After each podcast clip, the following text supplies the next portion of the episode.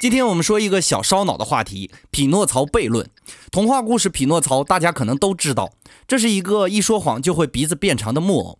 但是如果匹诺曹说了这样一句话，就会出现让人无法解释的悖论，那就是匹诺曹如果说“我接下来鼻子会变长”，这怎么会成为悖论呢？开号给你解释一下：如果匹诺曹说自己的鼻子会变长，如果鼻子真的变长了，那说明他说的是真话。说真话，鼻子怎么能变长呢？如果他说自己的鼻子会变长，但是没有变长，那匹诺曹就说谎了。鼻子应该变长的呀，这就让鼻子很为难啊。无论变长还是不变长，逻辑都无法自洽。自洽我们之前也讲过，就是逻辑说不通啊。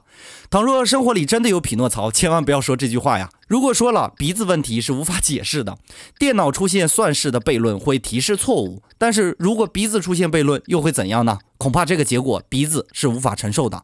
匹诺曹悖论，你学会了吗？